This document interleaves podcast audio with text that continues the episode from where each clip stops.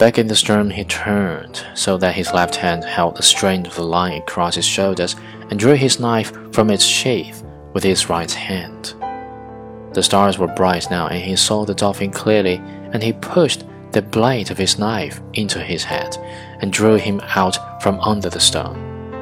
He put one of his feet on the fish and slit him quickly from the vent up to the tip of his lower jaw.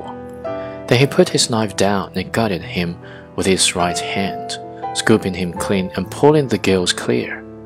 He felt them more heavy and slippery in his hand, and he slit it open. There were two flying fish inside.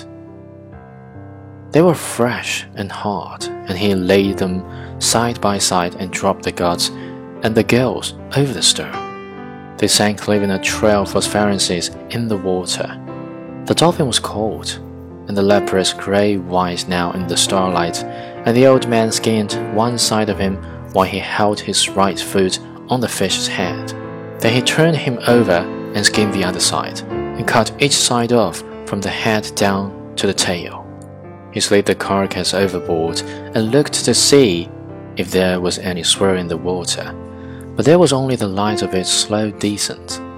He turned them and placed the two flying fish inside the two fillets of fish and put his knife back in its sheath.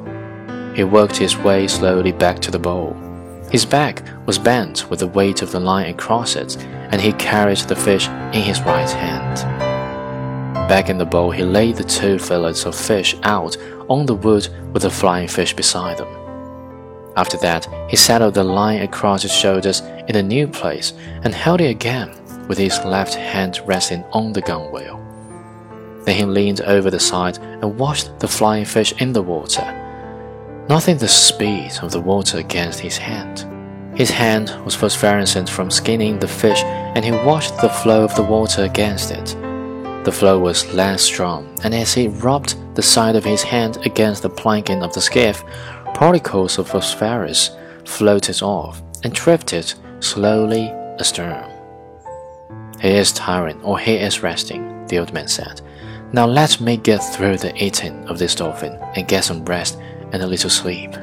Under the stars and with the night colder all the time, he ate half of one of the dolphin fillets and one of the flying fish, got it and with its head cut off. What an excellent fish dolphin is to eat cooked, he said, and what a miserable fish raw. I will never go in a boat again without salt or limes. If I had brains, I would have splashed water on the boat all day and drying. It would have made salt, he thought. But then I did not hook the dolphin until almost sunset. Still, it was a lack of preparation. But I have chewed it all well, and I am not nauseated. The sky was clouding over to the east, and one after another the stars he knew were gone. It looked now as though he were moving into a great canyon of clouds and the wind had dropped. There will be bad weather in three or four days, he said, but not tonight and not tomorrow. Rig now to get some sleep, old man, while the fish is calm and steady. He held the line tight in his right hand and then pushed his thigh against his right hand as he leaned all his weight against the wood of the bow. Then he passed the line a little lower on his shoulders and braced his left hand on it. My right hand can hold it as long as it is braced, he thought. If it relaxes in sleep, my left hand will wake me as the line goes out. It is hard on the right hand, but he is used to punishment. Even if I sleep 20 minutes or half an hour, it is good. He lay forward, cramping himself against the line with all of his body, putting all his weight onto his right hand, and he was asleep.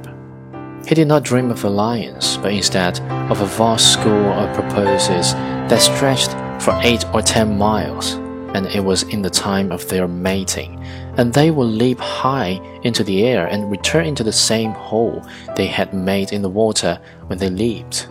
Then he dreamed that he was in the village on his bed, and there was a norther, and he was very cold, and his right arm was asleep because his head had rested on it instead of a pillow. After that, he began to dream of the long yellow beach and he saw the first of the lions come down onto it in the early dark, and then the other lions came. And he rested his chin on the wood of the bows where the ship lay anchored with the evening offshore breeze, and he waited to see if there would be more lions, and he was happy.